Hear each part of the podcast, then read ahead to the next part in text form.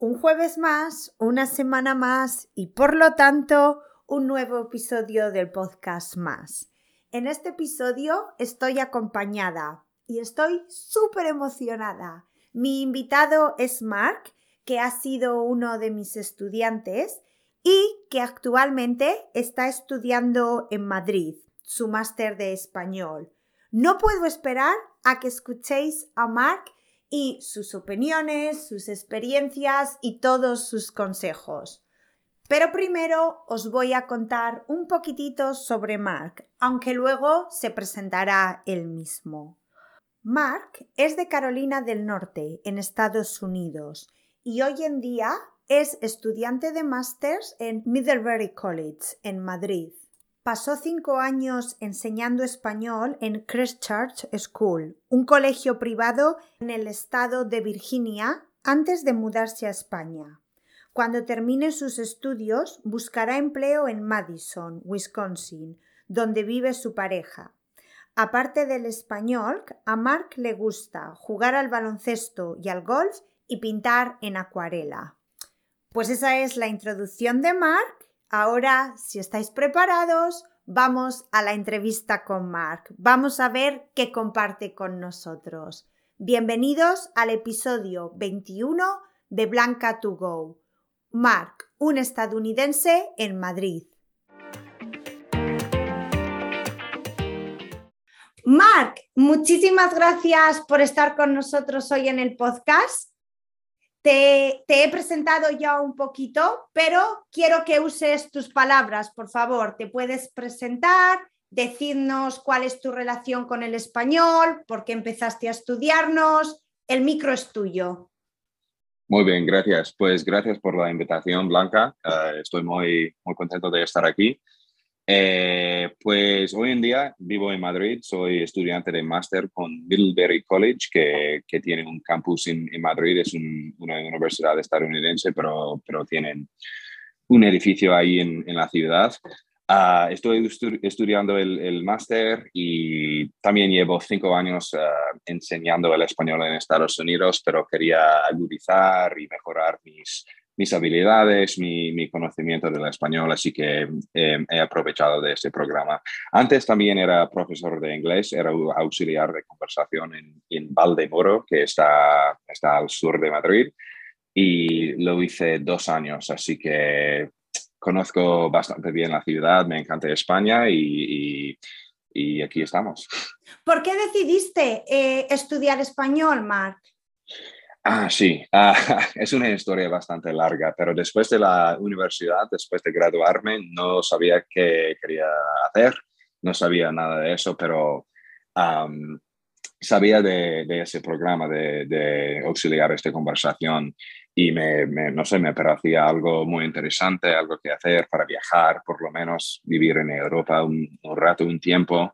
Así que, así que me fui para enseñar inglés y viajar y, estar en Europa, pero me enamoré de, España y también del idioma, así que a partir de ese momento ha sido importante para mí um, seguir y, bueno, al principio no podía hacer nada, no podía hablar con nadie, no había estudiado el español antes, así que de alguna forma era un, un reto para mí, es que estás allí y no, no vas a aprovechar del aprendizaje del idioma, no vas a esforzarte a, a hacer algo así. Así que de alguna forma se, se convirtió en un reto para, para dominar. Así que creo que lo, lo he conseguido de alguna forma.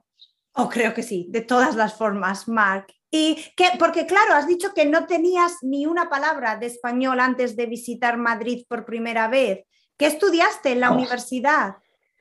Bueno, uh, una especie de, historia. Es que quería ser abogado y de hecho iba a pasar un año en, España um, enseñando el inglés para tener algo de experiencia en el extranjero y iba a volver a Estados Unidos para estudiar la ley y el derecho en Estados Unidos. Pero después de un año es que ya, ya había cambiado de planes. Quería, quería, quería, algo que tuviera que ver con el español. Así que, um, así que elegí otra dirección, otro otro camino. Definitivamente, dos cosas que no podían ser más diferentes, totalmente. Sí, así es, así es. Pero no, estudié, de hecho, estudié el francés en la universidad y no se me, no se me ocurre ni una palabra en francés, es que he olvidado todo.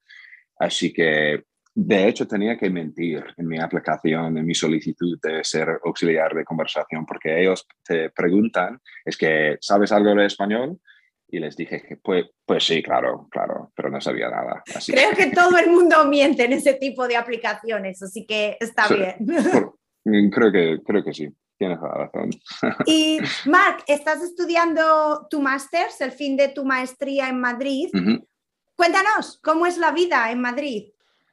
Pues la vida en Madrid ah, mola, como dicen ahí, es increíble, es una ciudad increíble y, y pues no ha cambiado tanto por, por, el virus, así que podemos estar en los bares y hoy en día no soy muy de discotecas y tal, pero Ah, antes sí. La edad. Antes sí. sí, la edad, con 30. Ah, pero se puede hacer todo. Se puede comer, se puede, se puede estar en los bares y, los cafés y todo eso. Todo el mundo lleva mascarilla. Eso es importante para evitar el, el contagio y todo eso. pero, pero sí, aparte de eso, es que vivo en Las Ventas, es un barrio que, que, está, está en el centro, pero no está muy en el centro. ¿Sabes dónde está? Sí. sí, sí, las ventas. Y pues mi, mi, universidad está en Chueca o cerca de Chueca, así que cada día tomo, cojo el, el metro hasta, hasta Chueca y tengo mis clases. han sido cinco este semestre. el subjuntivo es como una clase de gramática que se llama el subjuntivo. No se llama el subjuntivo, pero es como el apodo de esa clase. Ah, vale. Se llama la oración compuesta, pero si es una oración compuesta, va a haber subjuntivo, ¿no? Todos sabemos lo que implica, sí. Exactamente. Ah, así que oración compuesta, el arte en los museos de Madrid que amo, eh, ha sido increíble. Es que cada viernes pasamos la clase en el Prado, hablando de... Sí, increíble. Y también nos fuimos al Reina Sofía y el Thyssen también, pero principalmente el Prado cada semana. En el Prado es como un sueño. Qué oportunidad, la verdad que sí. Sí, sí, sí, sí, sí, sí. Y también literatura fantástica en América Latina, también otra clase de literatura, el Quijote. He tenido que leer el Quijote entero, increíble. Sí, los dos libros. Ha sido un reto un reto, te digo. Te, admiro porque no creo que muchos españoles han leído el Quijote, así que vas un paso por delante de ellos. Bueno, pues gracias, ha sido difícil, te digo. y la última clase era fonética, algo, de, algo muy, muy técnico. Así que es lo que, lo que he estado haciendo este, este otoño en Madrid. Bueno, lo has disfrutado, ¿no? Sí, sí, sí, la verdad es que sí. Me fui a unos conciertos, a mí me gusta estar en un bar y, ver el fútbol, y así que he pasado tiempo con amigos, seguro.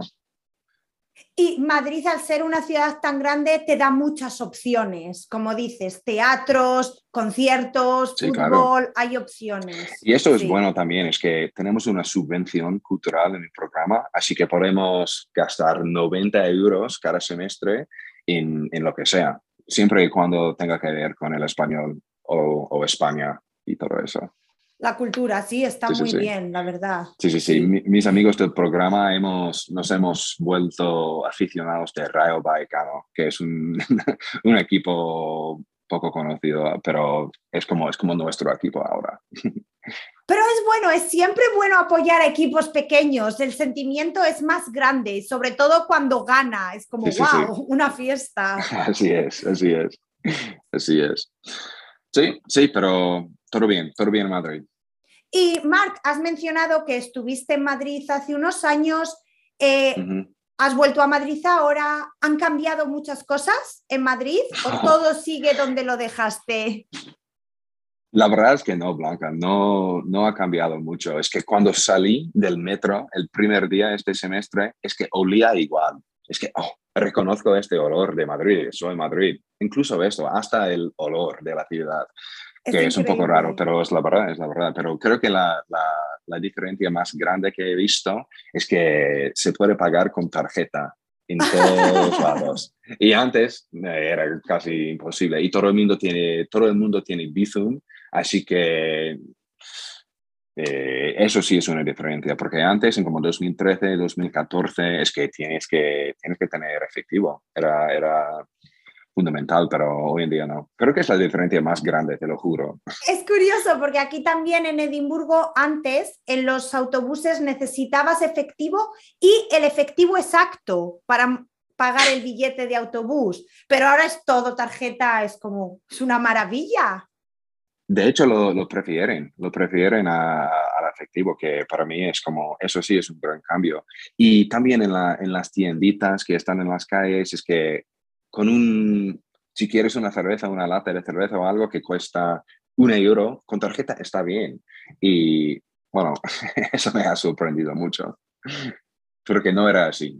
Has mencionado Bizum, toda mi familia está obsesionada, me vinieron a visitar y claro, pagábamos cosas y es como, oh, luego te hago un Bizum, me haces un Bizum o no tengo Bizum, obviamente. ¿Qué es Bizum, Mark? ¿Puedes explicar? Bueno, tampoco lo tengo yo. Es que oh, tú tampoco lo tienes, vale. Ah, sí, ha sido un, ha sido un, un, problema, un, como algo inconveniente. Uh, Bizum es una aplicación que y, puedes enviar dinero y recibir dinero muy fácilmente. Así que si estás en un restaurante, café, un bar, lo que sea, y alguien puede pagar con su tarjeta y los demás lo, lo pagan como con, con Bizum, con, con Sí, al momento creo que sí es por momento, el número de teléfono y sí, es, es interesante lo que Es muy fácil y no lo, no lo tengo porque creo que tienes que tener una cuenta bancaria de, España para tenerlo, no, no estoy seguro. Yo tampoco. No sé si es una cuenta bancaria española o un número de teléfono español, una de las dos cosas. Pues tengo, tengo un número, tengo un móvil español, pero debería explorarlo más porque sería mucho más fácil, me, fácil sería más fácil para mí. Sí, y para los que están a tu alrededor, ¿qué pasa?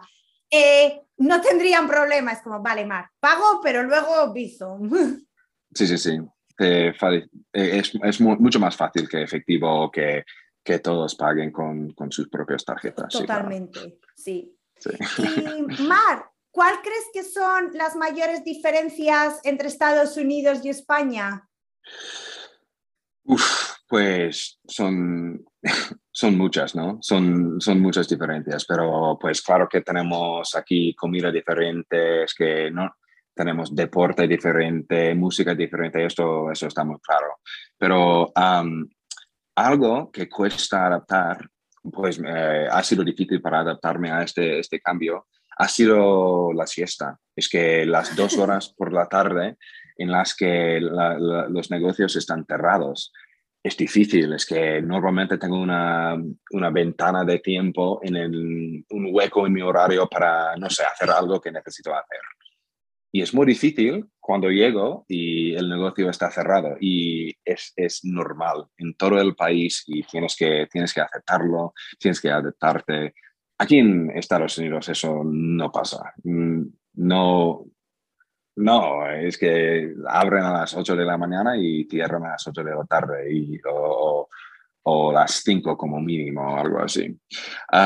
y de hecho, eh, estaba cenando con un amigo hace, no sé, hace dos semanas o algo y estábamos comentando que la cultura de tapas y de, de él es americano, así que estaba muy, muy confundido cuando nos, sentamos, cuando nos sentamos y nos dieron comida gratis. Es que, ¿qué, qué está pasando? No, no pedimos esto. Es que eso, esa idea, ese, ese concepto no funcionaría en Estados Unidos. Es que e, e, es difícil de explicar, pero no, eso no es americano. Es que es un negocio, eh, el dueño del negocio va a aprovechar cada oportunidad para ganar cada céntimo que pueda. Así que... Hombre, y no lo, no lo he hecho la culpa, ¿eh? es que es su negocio. Es su negocio, por supuesto. Pero voy a decir, incluso en Estados Unidos te cobran la propina, así que como para regalar cosas. No, tienes toda la razón, sí, es la verdad. Y, pero, pero es más de eso, es que tenemos la comida diferente aquí, así que ¿Qué, pondrían aquí? ¿Qué podrían como tapa aquí en Estados Unidos? Patatas fritas, quizás, una pizza, No lo sé, es que tenemos comida diferente y creo que la comida española ah, se le da mejor para, para, tapas. Funciona mejor para, para, dar tapas. Ah, aparte de eso, eso es un poco polémico, creo, pero tiene algo de verdad. en España eh, hay más una idea, más un concepto de trabajar para vivir y en Estados Unidos es como es más vivir para trabajar. Y es, una, es un estereotipo, ¿eh? es que a, cada quien lo suyo, ¿no? Pero, pero sí, tiene algo de verdad, es que trabajamos más aquí, es, es, es más importante aquí lo que, a, a, qué te dedicas, todo eso. Me encanta que en España puedas llevar una relación con una persona por semanas, meses, años incluso, sin saber que, en qué trabajan, a qué se dedican. Eh, eh, es que no es importante, no, es que nos llevamos bien, lo estamos pasando bien, ¿por qué involucrar el trabajo? No estamos en el trabajo ahora, no quiero hablar del trabajo. eso es una diferencia muy grande, porque en Estados Unidos cuando empiezas a hablar con alguien, es que es la segunda cosa. Hola, ¿qué tal? ¿Y dónde trabajas? Es como la segunda pregunta siempre. Pero es increíble porque aquí también y en fiestas es la manera de romper el hielo, como tú dices, ¿cómo te llamas? ¿Qué haces? ¿A qué te dedicas? En España nunca, es, extraño. Y, yo, creo, yo diría que es mejor, es mejor. Es que, ¿por qué, por qué importa saber a, qué se dedica alguien si, si, si vas a tomar un café? Si te cae bien, que, y es mejor no, hablar de trabajo todo el tiempo, es tener constantemente, sí, Creo que esa es la razón también. Totalmente, estoy de acuerdo, sí. Ah, creo que es la diferencia más grande, pero no lo sé, hay un montón de diferencias, Blanca, es increíble, son dos, dos países muy distintos. Por supuesto, la cultura, los idiomas, todo lo que viene con ellos. sí, sí, sí, sí, el idioma, por supuesto. Sí. Y Marc, vamos a hablar ahora de idioma. Eres buenísimo, obviamente, hablando español y eres buenísimo usando jerga e incorporando expresiones de manera supernatural. ¿Cómo logras hacerlo? ¿Cuál es tu truco? Bueno, Blanca, tú eres mi truco, ¿eh? Es que llevo como, no sé, cuatro años estudiando contigo y me has enseñado muchísimo. Es que creo que me acuerdo muy bien la clase en la que te dije es que yo quiero usar más expresiones, yo quiero usar más jerga y me dijiste, pues vale, y la próxima clase me diste una lista y empezamos a por así. Ello. Así que a por ello, es que tú te mereces un montón de crédito en, este, en cuanto a la jerga, pero más allá de esto, ah, siempre cuando, cuando yo escucho algo que quiero usar o que, que, que no reconozco que, que, es algo nuevo para mí, siempre me empeño en, en, en escribirlo de alguna forma, o sea, en, en un, un, cuaderno o en un móvil o algo, es que yo, e, eso es, es, es, muy importante. Cuando, cuando quieres recordar algo o acordarte de algo, es importante que tomes apuntes. Así que es un hábito que he formado. Y también hay una aplicación que es muy conocida que se llama Spanish Geek y eso te ayuda muchísimo. Es que tiene, eh, la aplicación tiene una, una herramienta de, de, prueba. Así que si, si buscas algo en el diccionario, puedes pulsar el botón y lo, lo guarda para ti y lo puedes revisar más tarde. Así que, y puedes como, puedes formar una racha, así que eso es divertido porque no quieres romper la racha. Es que he estudiado el español una, no sé, tres meses seguidos y eso es, eh, te sirve de motivación. Es algo que, que, hago y también como las series de Netflix son, son importantísimas, así que cuando escucho algo, algo de jerga en, en la serie, uh, pongo pausa y lo, lo, lo, lo apunto, lo, lo escribo. Sí. Y de hecho, crédito para ti también, porque ves las series españolas para disfrutarlas, supongo que las disfrutas, claro pero también son tu material de estudio. Recuerdo que muchas veces venías y me decías, ¿qué significa? ¿Qué significa? ¿Cuándo lo uso? Y tú pensabas los ejemplos donde podías usar esas expresiones. Sí.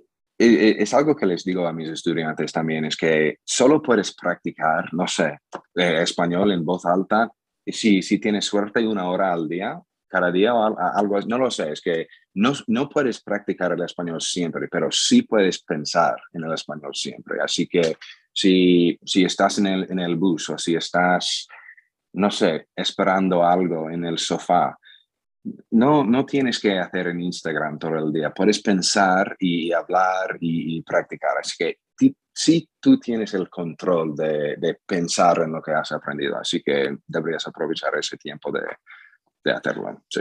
Querer es poder, totalmente. Y Marc, has estudiado español por un tiempo largo, estás estudiando el máster ahora. ¿Alguna vez has pensado en dejarlo?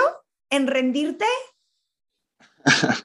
Ah, la verdad es que no, Blanca. Es que desde el principio es que ha sido una meta principal, un, algo muy central en mi vida y es que al principio estaba muy motivado, es que quería, quería aprender eso, sabía que, que, que, que podía hacerlo.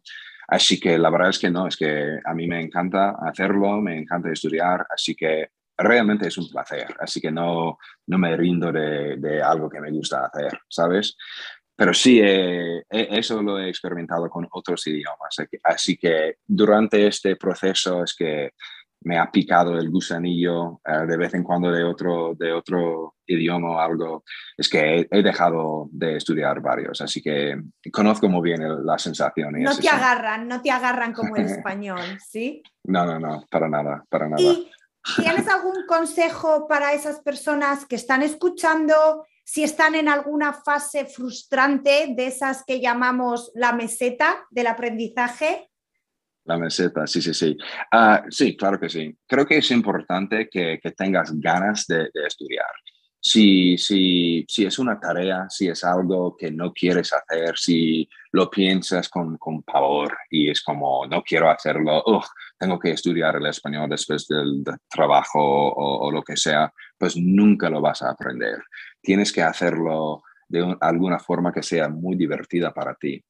Y bueno, a veces es fácil, a veces no lo es, pero para mí han sido las series. Es que tengo ganas de levantarme y yo veo las series cuando, cuando me tomo el, café.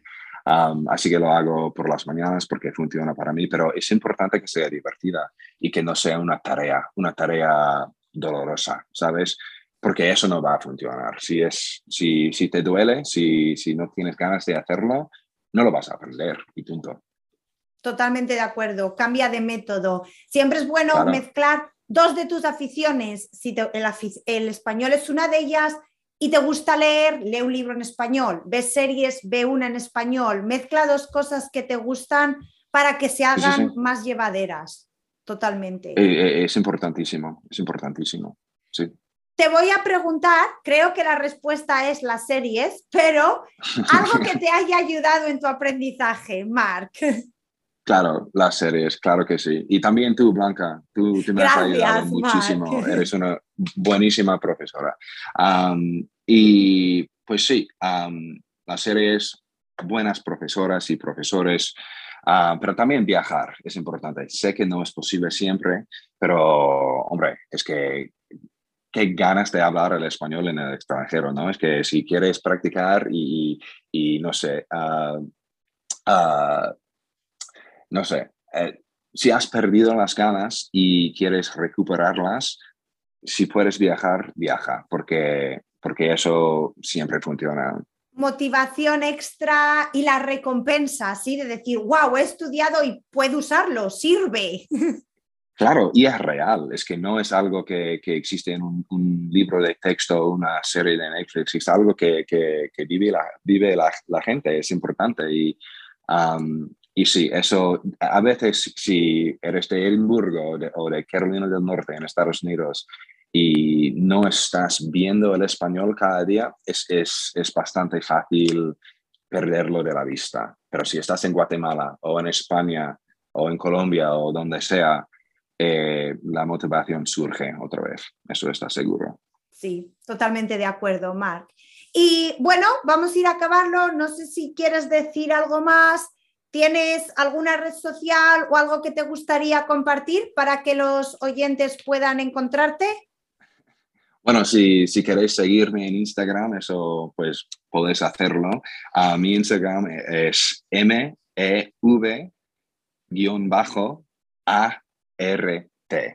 Um, y podéis estar en contacto conmigo a través de Instagram si queréis. Y además otra de tus aficiones es pintar, ¿sí? Sí, eso es mi cuenta de, arte. Así, pero es como lo uso, lo, uso para, para ponerme en contacto con la gente también, así que no, no, pasa nada. Es mi, es mi Instagram. Perfecto. Pues eh, voy a dejar el, tu Instagram en la descripción por si quieren contactarte. Y Mark, decirte que o darte muchísimas gracias por haber aceptado la invitación, que eres un estudiante sensacional, da gusto ser profesora con estudiantes así. Gracias, Blanca. Y desearte todo lo mejor para el futuro, Marc. Pues gracias a ti, Blanca, gracias, gracias por la invitación. Eso es, chicos, hasta aquí la entrevista con Marc. Espero que la hayáis disfrutado y que si estáis en uno de esos momentos de frustración en vuestro aprendizaje de español, en la conocida meseta del aprendizaje, sus consejos os ayuden. También me gustaría que usarais a Mark como inspiración y motivación. Antes de despedirnos, recordaros que podéis acceder a la transcripción de este episodio y de todos los demás, junto con el vocabulario y las actividades extra para cada episodio, uniéndoos a la comunidad de Blanca to Go en www blancatogo.com. También podéis visitarme en Instagram en arroba Spanish y decidme qué pensáis de este episodio. Voy a dejar todos los enlaces en la descripción, incluido el Instagram de Mark, para que paséis por su cuenta y le digáis que le habéis escuchado en este podcast. Y por supuesto, echéis un vistazo a su arte porque merece la pena. Ahora sí que sí, un abrazo fuerte y hasta la próxima semana.